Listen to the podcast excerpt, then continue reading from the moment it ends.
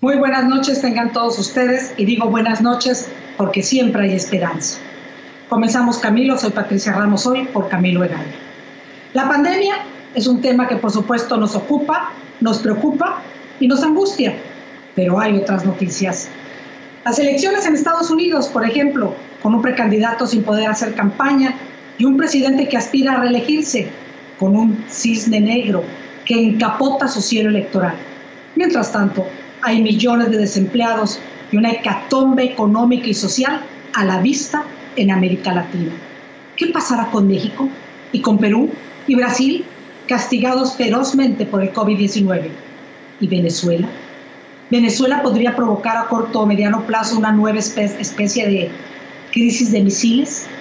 Hablo de la tensión creada en un triángulo para nada amoroso entre Venezuela, Irán y Estados Unidos. Y debido a la pandemia, ¿qué ha pasado con nuestros sueños? Hablaré con alguien que, como pocos, puede analizar todo esto. Y también charlaré con una famosa estrella de televisión y su increíble reinvención. Bienvenidos.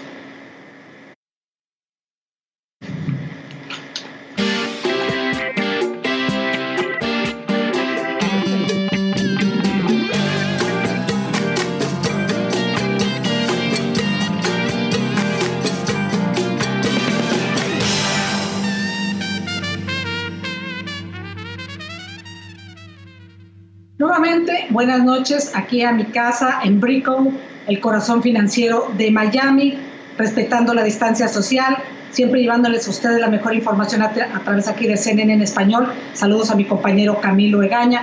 Y comenzamos este programa con un invitado de lujo que puede hablarnos desde la geopolítica, el petróleo, las crisis económicas, políticas y también de medicina y psiquiatría. Me da mucho gusto darle la bienvenida que nos acompaña desde la Ciudad de México al doctor Alfredo Jalife Rajme. Alfredo, un gusto saludarte, muy buenas noches. A mí más, Patti, y hago extensivos mis saludos a Camilo. Gracias, estará con nosotros el próximo lunes. Alfredo, comenzamos, tenemos muchas preguntas y queremos aprovecharte al máximo.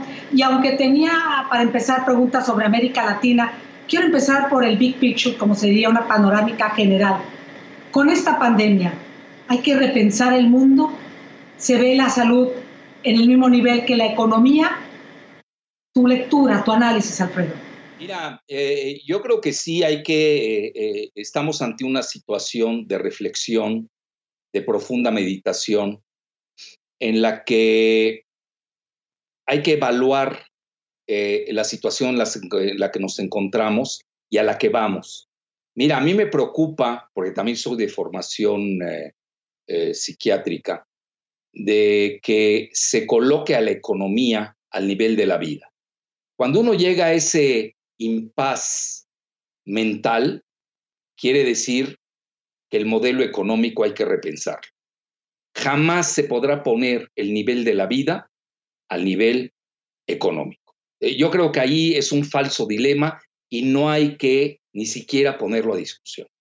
Ahora, entiendo perfectamente, no es fácil salir del modelo económico en el que nos encontramos, porque todo el mundo depende de él, nos guste o no. Ya viste lo del petróleo que bajó un día hasta menos 40 y cómo puso a temblar al planeta entero.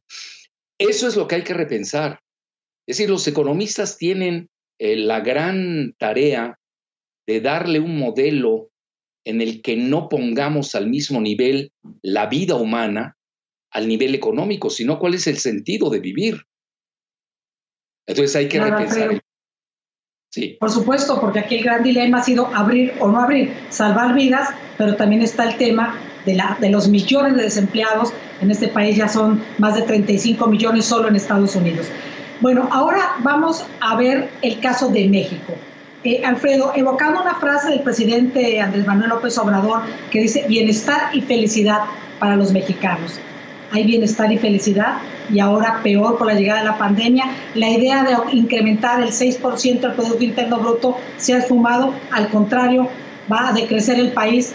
¿Cuáles son las perspectivas para México, Alfredo? Mira, eh, como toda Latinoamérica, eh, no, no son así que digas bollantes tenemos las peores perspectivas de crecimiento si vamos al nivel economicista. Eh, y obviamente la, la pandemia agarró a México en específico eh, me tocaste el tema de México y lo hablo en específico, pero puede ser extrapolado al resto de Latinoamérica, no creas que es diferente. Por ejemplo, Brasil era el modelo, ¿te acuerdas con el Zika? Eh, incluso están copiando el modelo del Zika que se hizo en Brasil para Texas y Florida, etc. Eh, igual el, combate que hizo para el, el, el SIDA, era un modelo fuera de serie y velo hoy totalmente derrumbado. Entonces, mira, ¿qué sucedió? Eh, en México hay una característica propia que sí atrapa al gobierno, eh, sobre todo Andrés Manuel, que es beisbolista, yo lo diría en términos beisbolísticos, fuera de base. ¿Por qué razón? Porque venimos de un sistema de, eh, que lleva 35 años de privatizaciones, privaciones, de desmantelamiento del equipamiento sanitario, eh, estamos hablando, yo te diría así con casi exactitud, por experiencia, desde el temblor de 1985, donde está concentrado, sobre todo en la Ciudad de México, la mayor parte del equipamiento hospitalario, pues de una debacle continua, donde mira, yo no quiero buscar culpables, no es el momento, eh, porque sí se han cometido errores, pero vienen también de un sistema médico totalmente colapsado, incluso en el que los médicos, y conste que yo formo parte y los acabo de defender eh, en, ahí en un debate que hubo al respecto de los médicos, eh, que también han sido víctimas. Porque mira, no todos los médicos son los mercantilistas que conocemos en los hospitales de, lujo que los hay, abundan en la Ciudad de México. La mayor parte de los médicos ya ni hay, ni quieren hacer esa carrera, están mal pagados, eh, las enfermeras no existen prácticamente, prefieren irse a Estados Unidos a trabajar donde ganan más, pero el equipamiento se vino abajo y además, mira, yo todo eso lo paso. Eh, eh, podemos equivocarnos con las estadísticas, podemos equivocarnos en muchas cosas, que no se previeron a tiempo, que si se tomaron las medidas una semana después, en lugar que antes. Mira, eh, acabo de leer una entrevista que me gustó mucho de Robert Redfield, que me hace una gente sensata del Center for Diseases and Control ah, ah, eh, de Estados Unidos, en el que dice sobre Estados Unidos también, dice, porque ve Estados Unidos, si te pones a comparar con México, oye, es un desastre, México está en la gloria, estás hablando de casi 100 mil muertos, México andamos en 100 mil, eh, eh, perdón, en 6 mil 500 aproximadamente al corte de cajado, que estamos al nivel de Canadá. Canadá que tiene, es un país de, eh, del G7. perdón, si esas cifras son correctas, porque ha habido una gran polémica acerca de si las cifras en México corresponden a la realidad. No hablo de verdad o mentira, a la realidad por una serie de factores que serían largos ahorita de contar, ¿no? Pero aunque fuera así, pues sí se han subreportado, se han politizado las cifras. Eso es real, pero en todo el mundo, ¿eh? No creas que es nada, más bien. Entonces, aquí a lo que quiero llegar por eso, que nos vamos a pasar a inculpar eso. Bueno, pues no hay político que quiera gobernar un país. Digo, al rato, ¿a quién vas a poner? A los que, a los que previamente se habían eh, eh, equivocado con el H1N1 como Calderón, que fue un fracaso también eh, en, en, esa fase. Mira, yo a lo que quiero llegar es de que hay que ver, eh, ver bien los errores. Lo único que yo no pasaría, Patti, te voy a decir que es, es la corrupción. Es decir, no puede ser que en esta pandemia una bola de crápulas políticos se estén aprovechando de la situación para hacer grandes negocios. Es decir, yo no puedo aceptar en México que las cifras de la misma, del mismo ventilador, la misma marca, el mismo modelo, con el canciller Marcelo Ebrard sea uno sea en el IMSS del estado de Hidalgo tres veces más y en la Ciudad de México cinco veces más. Eso no puede ser. Ya las cifras, mira, no importa, yo incluso puedo hasta mitigar por el porqué de no dar las cifras reales. Fíjate lo que son las cosas. Yo lo estaba pensando, eh, precisamente pues sabía que me ibas a preguntar eso, porque ya sé que eres muy inteligente y lo ibas a hacer. mira, si uno dijera las verdaderas cifras de los muertos, ¿tú te lo imaginas? ¿Sabes el pánico? ¿Sabes? entiendo. y inclusive hay un debate aquí en Estados Unidos, en los estados de Florida y Georgia, precisamente al respecto, eh, Alfredo, un tema de corrupción no únicamente de México, en Bolivia hay una investigación en causa, como sabemos, con arrestados y, renuncias, etcétera, etcétera, pero sí, es, imperdonable que haya un tema de corrupción ante una pandemia de esta magnitud.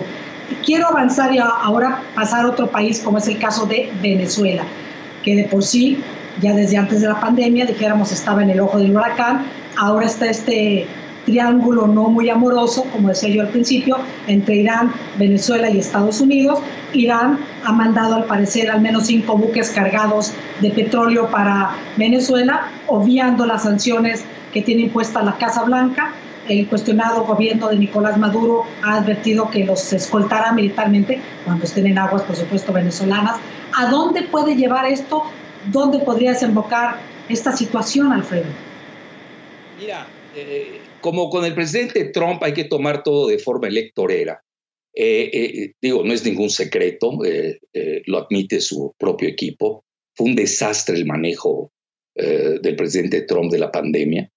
pero también los demócratas no se quedan atrás. Ve el estado de Nueva York con cómo, ¿no? Todo lo que son los North Psalms, todo eso los asilos de ancianos. Eh, por eso, mira, yo no me quiero ir tanto a eso, pero yo sí veo que Trump sí ha politizado esta situación y para precisamente resarcirse y de cara a seis meses de una elección, mira, no es ningún secreto y ya todo el mundo lo sabe. ¿Cuáles son los, aparte de los swing states conocidos que están en juego, los estados volátiles, hay tres estados al corte de caja de hoy que pueden marcar la diferencia en la elección. Que obviamente, mira, mira lo que son las cosas. Joe Biden sin hablar, sin hablar, escondido en su búnker, ve qué paradójica, hubiera tenido mayores probabilidades de ganar, sin hablar. Mientras que Trump, pues e, es lo que se dice en francés, la fuite en avant, está huyendo hacia adelante, ve su, la tónica que él maneja, con toda su personalidad, eh, eh, que así es él, y ni punto. Entonces los tres estados en ese son... Punto, permítame interrumpirte, ahí donde dijiste punto, ahí me quedo, seguimos hablando de Venezuela, Estados Unidos, al volver de la pausa, les recuerdo que estoy esperando sus opiniones y preguntas también en mi Twitter, arroba ramoscnn. Continuamos.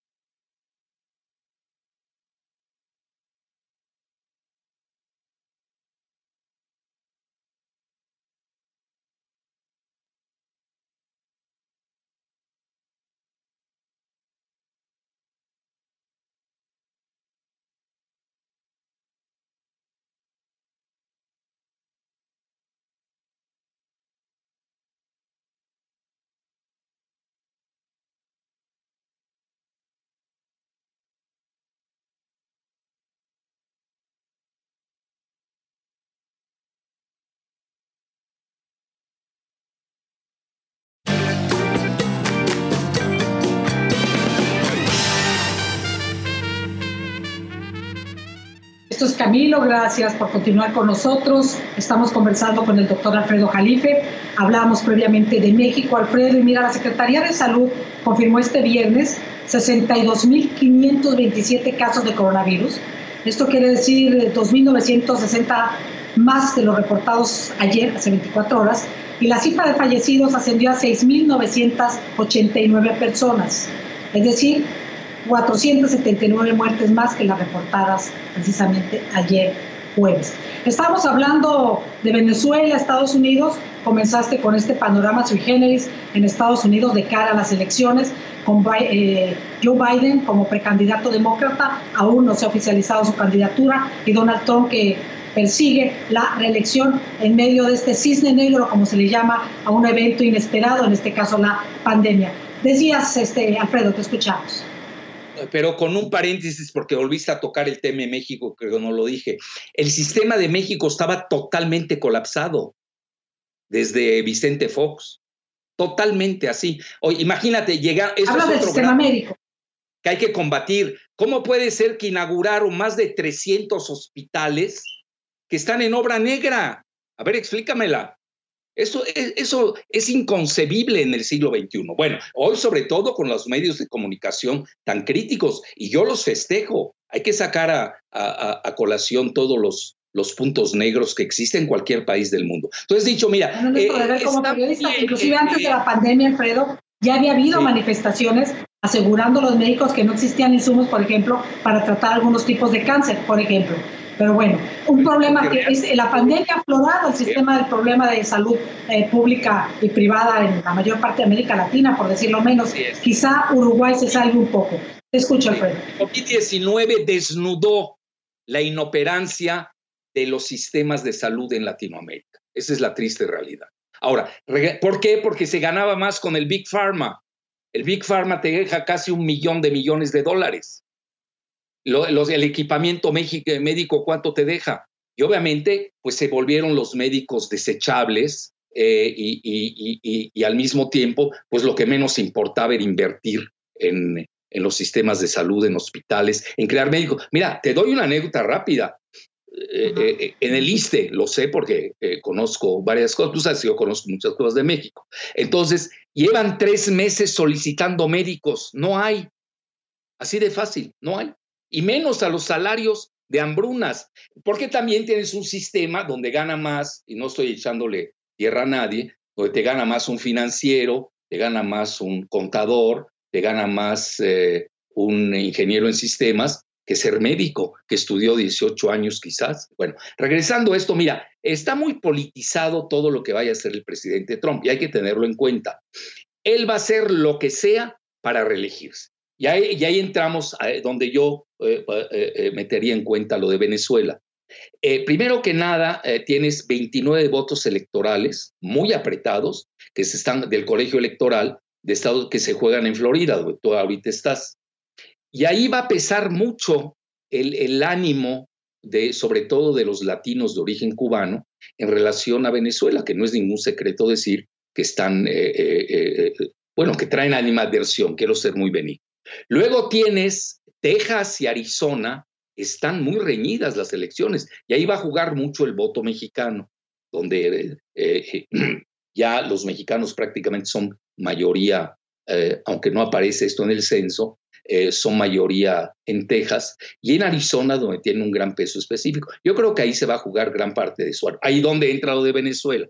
Mira, ya habían hecho el cerco a Venezuela, vamos a seguir rápido el, el evento. Dos, eh, eh, se dio el golpe, lo que dicen, ¿no? La invasión fallida, tipo Bahía de Cochinos eh, número dos, que falló con Guaidó, que además luego ya le sacaron que no le pagó a estos grupos de, de, Silver Corp, etc. Mira, eso es irrelevante.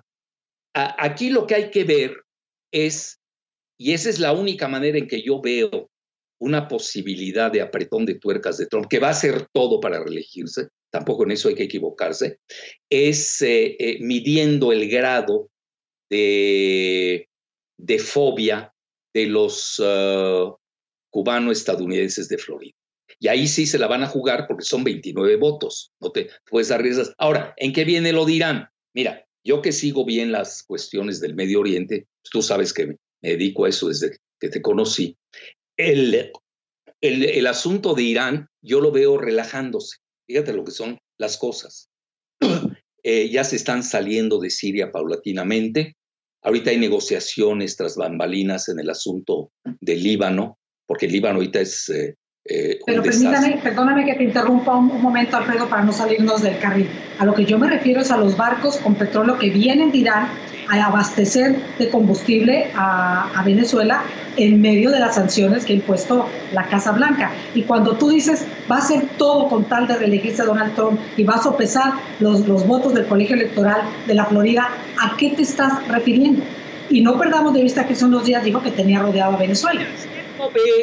si Venezuela en estas circunstancias no representa ningún peligro para la obtención de los 29 votos, va a dejar hacer. Ya sabes, gran retórica y al final del día no pasa nada. Pero si en un momento dado percibe que él se va a reelegir con eh, los 29 votos de Florida, ahí sí hay peligro en el Caribe. Pero no necesariamente con Irán. Con Irán, que, pues, el peligro va a ser para Venezuela.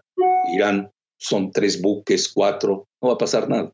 Ahora, eh, eh, también hay una distensión, y yo la he notado, con Irán en últimas fechas. Hoy como que las baterías de Estados Unidos y de Trump, porque esa es la estrategia del Partido Republicano, creen que con la sinofobia ardiente eh, van a desviar la atención, y tampoco es un secreto, del de, pésimo manejo de la pandemia. Entonces, esto lo van a tener muy bien. Mira, los demócratas, ¿qué van a hacer?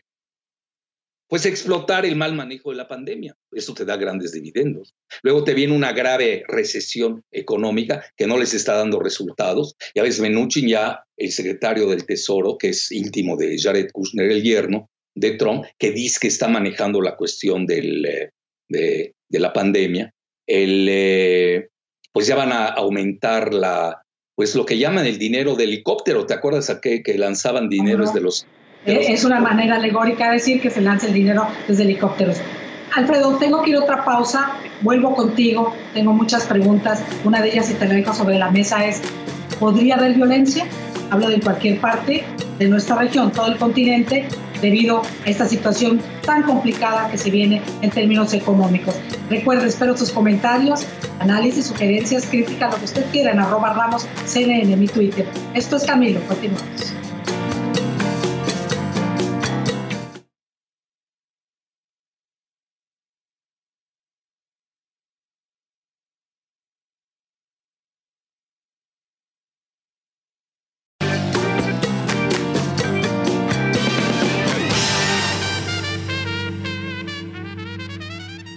Un abrazo donde quiera que se encuentren. Esto es Camilo. Continuamos con Alfredo Jalife. Alfredo, nos queda poco tiempo y muchas preguntas, o al menos dos básicas, y quiero que me las alcances a contestar.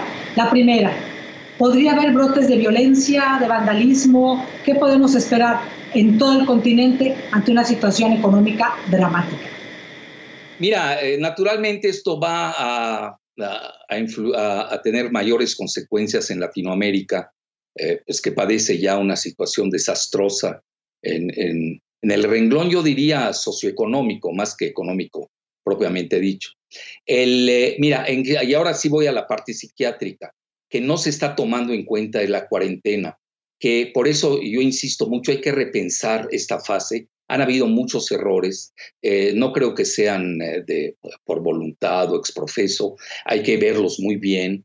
Eh, y para no cometer los mismos errores en la próxima pandemia, que parece ser que ya eh, eh, esto es inevitable cada 10 años, como estamos viendo. Entonces, está el síndrome famoso del, del estrés postraumático. Nadie está pensando en las cuarentenas, la salud mental. Y eso es generalizado. Mira, hoy leía una estadística en California Norte. Hay más suicidados hay muertos por suicidio en California Norte que por el coronavirus. Obviamente esto va a desatar y en el síndrome de estrés postraumático hay una fase después de la negación, pues no puedes creer cómo puede ser un virus tan diminuto que acabe eh, eh, con tantas vidas humanas que, también eh, lo niegas, entonces ya luego pasas a la fase del coraje, que se llama anger.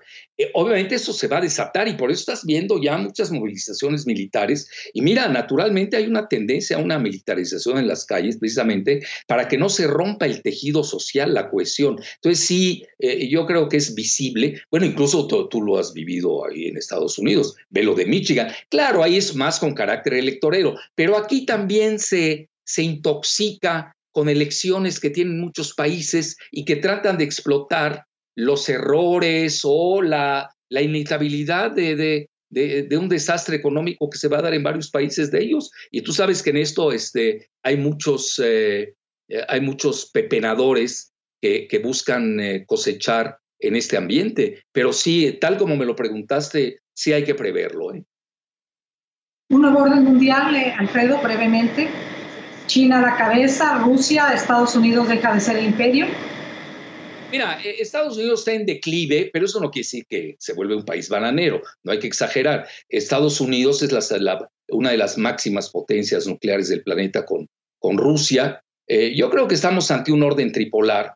Eh, China es ya casi una potencia geoeconómica, digitálica, ya está lanzando su divisa digital y que estatal.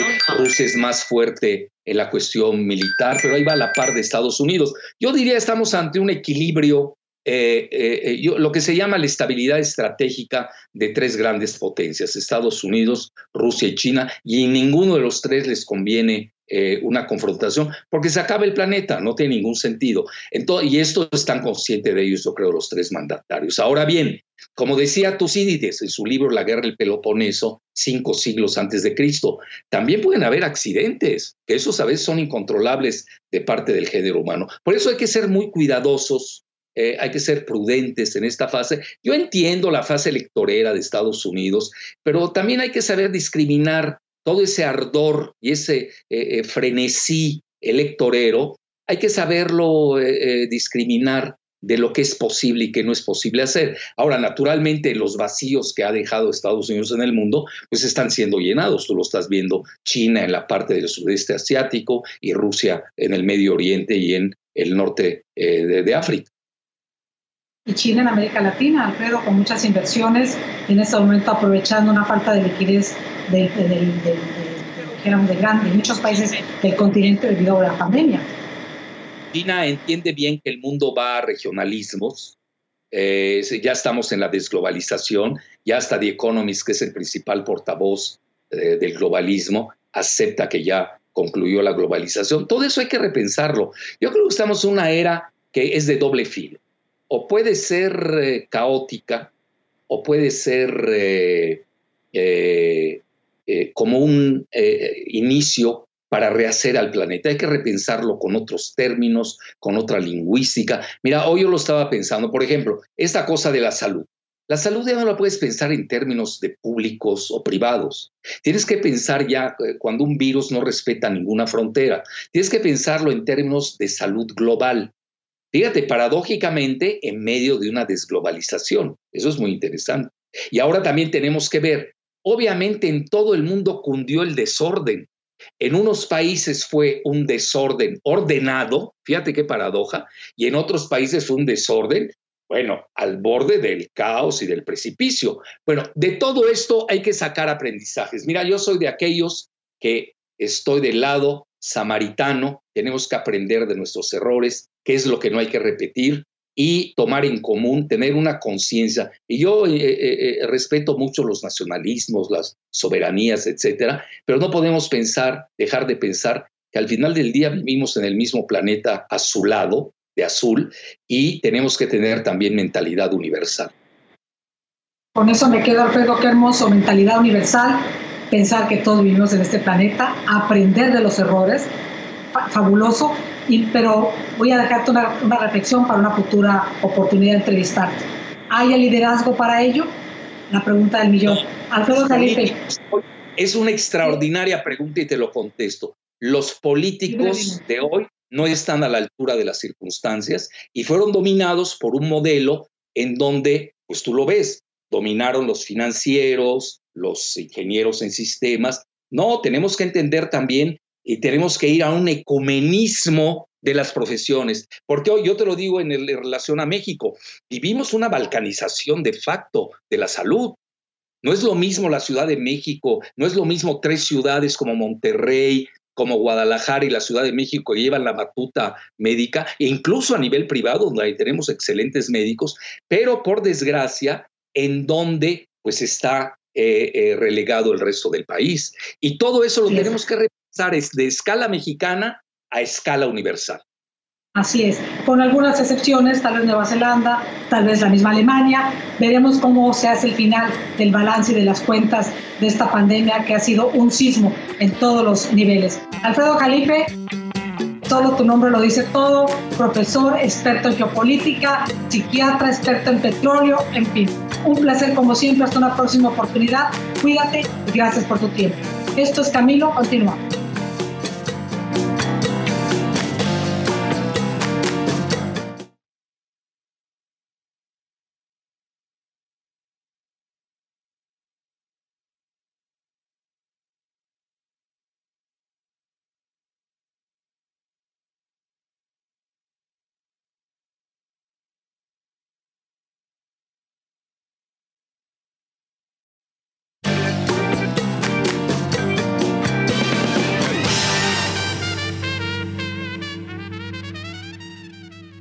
Muchas gracias por seguir con nosotros aquí en Camilo. Los estoy esperando en arroba ramosnn mi Twitter. Síganme.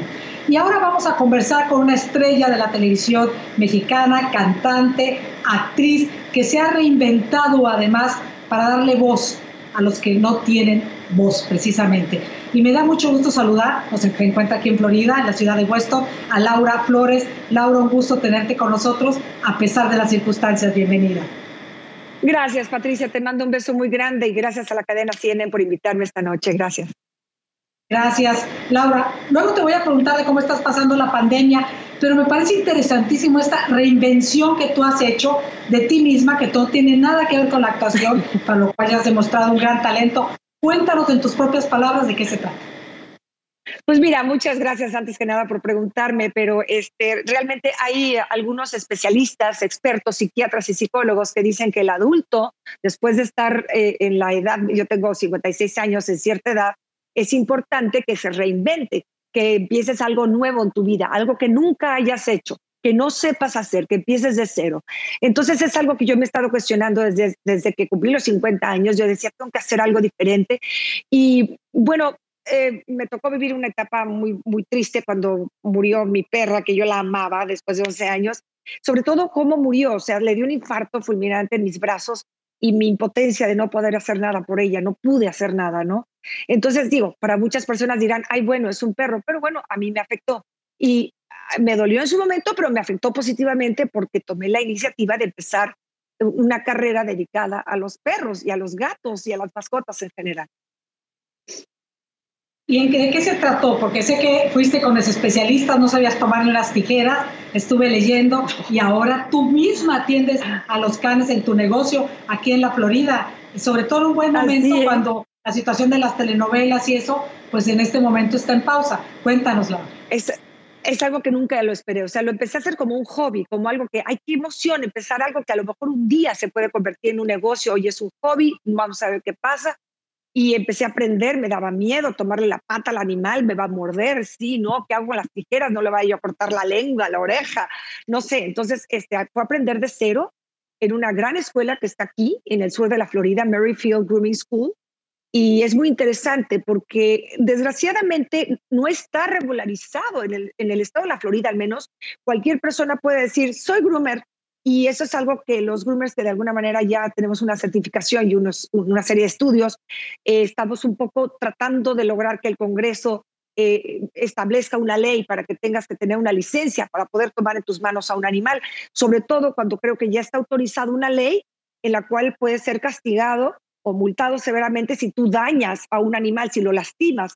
Y digo, si bien un groomer puede lastimar sin mala intención a un animal, pues es muy importante que esté certificado. Entonces, bueno, pues ahora ya lo estoy haciendo en forma, como tú dices, como hay tanta, eh, tantas cosas que están pasando con esta terrible pandemia, a los actores también nos está pegando, porque de pronto ahorita ya no puedes, este, los cantantes no pueden hacer conciertos, eh, los actores no pueden hacer teatro, y no sabemos cuándo arranquen los estudios de grabación para que empiecen las filmaciones de nuevo. Yo sigo haciendo castings y sigo intentando todo esto, pero no sabemos cuándo se va a llevar a cabo. Entonces ahora, para mi sorpresa, estoy al 100% dedicada a los perros. Entonces ya tengo de alguna manera un nombre aquí en Weston, que es en donde vivo, que poco a poco lo he ido logrando porque también tengo competencia, ¿no? Muy bien. Laura Flores y, y Jojo, ¿no? En, homenaje a tu perrita que se fue, sí. Este, como nos acabas de relatar, y que los animales son parte de la familia de uno. O sea, su, sufren mucho con la pérdida de uno de ellos. Aquí en la familia también se nos fue recientemente Lobo y ha sido muy penoso para todos. Sí. Ay, te entiendo perfecto, mi padre. Es muy sí, te entiendo perfecto porque son parte de tu familia, ¿no? Y entonces mi perra se llamaba Jojo y por eso se llama Jojo's Grooming y le puse Bailaura Flores, pues porque es mi nombre, ¿no? De alguna manera hay que pedirle a la actriz que me eche la mano en mi negocio. Y, y porque también hay otros negocios que se llaman Jojo's Grooming, pero el mío está registrado como Jojo's Grooming Bailaura Flores. Eh, con todas las de la ley, es una compañía LLC y tengo el nombre registrado y, y ya sabes, todos estos este, trámites legales que es muy importante tener y que mi esposo me asesora en todo. Ah, pues muy bien. Este, Laura, ¿cómo estás viviendo la pandemia? ¿Qué te ha enseñado esto? Tú has tenido momentos muy dramáticos en tu vida, no hay necesidad de repasarlos, como mucha gente, no todo es color de rosa. ¿Qué te está dejando esta pandemia y cómo la estás pasando? Y tus proyectos. Tenemos poco tiempo. Gracias, Laura. Claro que sí, mira, brevemente te digo que me angustié muchísimo como madre de familia, fue lo que más me preocupó. Afortunadamente mis hijos están conmigo. Mi hija mayor, María, acaba de regresar a San Antonio, Texas, a terminar su carrera y hacer su internado en la ciudad de Houston como ingeniero civil, que pronto será. Eh, pero pues estamos aquí en familia y todos tratando de tener la mejor fe, la mejor actitud, porque los padres de familia tenemos que poner el ejemplo, Pat. Eh, sin duda. ¿Planes, proyectos de la pantalla grande, chica? Bueno, pues sí, hay sorpresas. En el año 2021, primero Dios, se estrena una película impresionante que se llama Melancolía, protagonizada por uh, Alessandra Rosaldo. Yo también participo en esta película 100% en inglés, hecha en Hollywood, y espero que a la gente le encante. Jorge Jolalpa es un gran, gran cineasta y ya pronto este, podremos hablar a fondo de esta película, pero también este, pensamos hacer más, más cine con el favor de Dios y bueno, pues, pues por ahora dedicada al negocio, ¿no? Pues muchas felicidades. ¿Con qué frase nos vamos de Laura Flores en el sentido de la enseñanza a la pandemia y de esta reinvención de hacer otra cosa, como es esto después de los 50 años? Amigos, a mal tiempo, buena cara. Y para mí reinventarme, reinventarme fue entrar en el mundo de la peluquería canina con JoJo's Grooming by Laura Flores. Así es de que entren al Bueno, para que vean que no siempre hay una vida de perros. Laura, un placer haberte tenido. Gracias por estos consejos y por esta experiencia. Uno se puede reinventar. A lo mejor para mí no es tarde ser una bailadora profesional, nunca se sabe. Suerte, un abrazo para ti. Para ti. Vete, vámonos a la escuela juntas. Gracias. Ya lo dijiste. Allá llegaré cuando la pandemia lo permita. Un abrazo para ti. Acuérdense de mandar sus comentarios en arroba Ramos NN. Pues Camilo, continuamos.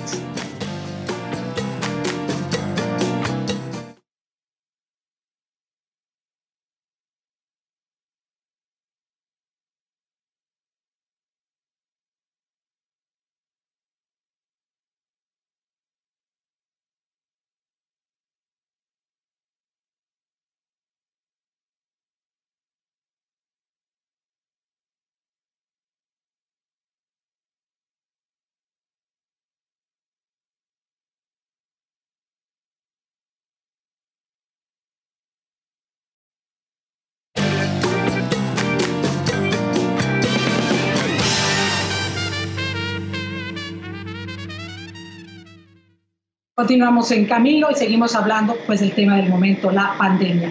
La pandemia ha afectado también, como sabemos, pues muchos sectores productivos, y no es que todos. En California se ha visto particularmente dañado el sector vitivinícola. Una pareja mexicana habló con mi compañero Gonzalo Alvarado y le contó a él cómo la pandemia ha truncado sus sueños allá en el Valle de Napa. La propagación de coronavirus se une a las cifras que han azotado a la industria vitivinícola en el Valle de Napa en los últimos años. Amelia y Pedro Ceja, propietarios de Viñedo Ceja, están muy preocupados. Las ventas se han bajado y el futuro está inseguro. Pues eh, se cortaron los fondos de, de las ventas de vino que se hacían directamente a consumidores en nuestro salón de cata. Para esta pareja mexicana que fundó su viñedo en el Valle de Napa hace poco más de dos décadas, la incertidumbre crece cuando se dan cuenta que expertos predicen que la industria vitivinícola a nivel nacional podría perder cerca de 6 mil millones de dólares en ganancias, tal y como lo señala un comunicado del Instituto de Vinos de California. Y va a impactar aún más a las empresas pequeñas ¿Por qué? Porque las empresas grandes pues tienen más recursos financieros para poder recuperarse. Dicho análisis al que hace referencia predice que pequeños viñedos que producen entre mil a cinco mil cajas de vino al año podrían anticipar pérdidas del 47,5% durante este año. Como sabrás, nuestro salón de degustación está cerrado, así que básicamente un 30% de nuestros ingresos uh, se cayeron, están parados. Por experiencia ya. Los Ceja cuentan que su viñedo produce menos de 7 mil cajas de vino anualmente. La línea principal de distribución de su producto era a través de la sala de degustación, lugar que tuvieron que cerrar a raíz de la pandemia a mediados de marzo. Ella aún no sabe cuándo podrá reabrir. Creemos que se van a poder reabrir, eh, digamos, en, a, fines de mayo, a principios de junio. Reajustar su modo de operación en tiempos de coronavirus ha sido una tarea difícil, pero necesaria para mantenerse con vida en este negocio, dicen estos empresarios. El haber despedido temporalmente a solo uno de sus 10 trabajadores es parte de ello. en la forma de mantener nuestros empleados de, para no descansar a más personas, obviamente hemos limitado las horas a la mayoría.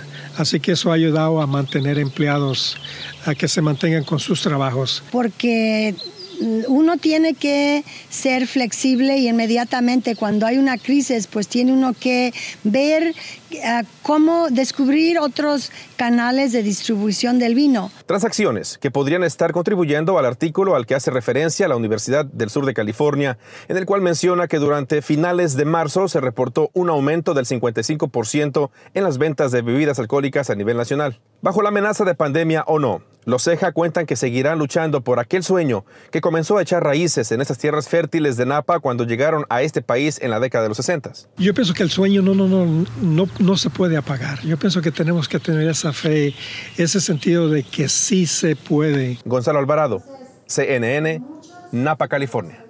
Gracias Gonzalo, muchos mensajes en las redes sociales, gracias por todos ellos. En mi Twitter, arroba RamosCNN, Insharum nos dice, excelente analista, se refiere a Alfredo Jalife. Muchísimas gracias. Leo todos sus mensajes. Después del programa, algunos los contesto. Así que aprecio mucho. Y creo que hay varias enseñanzas aquí, entre ellas la de la artista Laura Flores, que se ha reinventado, ha aprendido un oficio nuevo, atender a los perritos, cortarles el cabello, ponerlos bellos, tiene de hecho otra profesión y esto ya lo han dicho muchos expertos, esta cuarentena ya está prácticamente terminando. Como sabemos, en muchos lugares del mundo se ha ido reabriendo la economía, pero ha sido una oportunidad para repensarse, para reflexionar en lo que es importante, la salud, la familia, el amor y la solidaridad. Nunca olvidemos eso. Cuídense mucho, siempre hay esperanza, hay vacunas ya siendo probadas, hay muchos, muchos intentos de la ciencia por sacarnos al otro lado. Un abrazo donde quiera que se encuentren. Soy Patricia Ramos. Hasta una próxima ocasión. Que tengan muy buenas noches.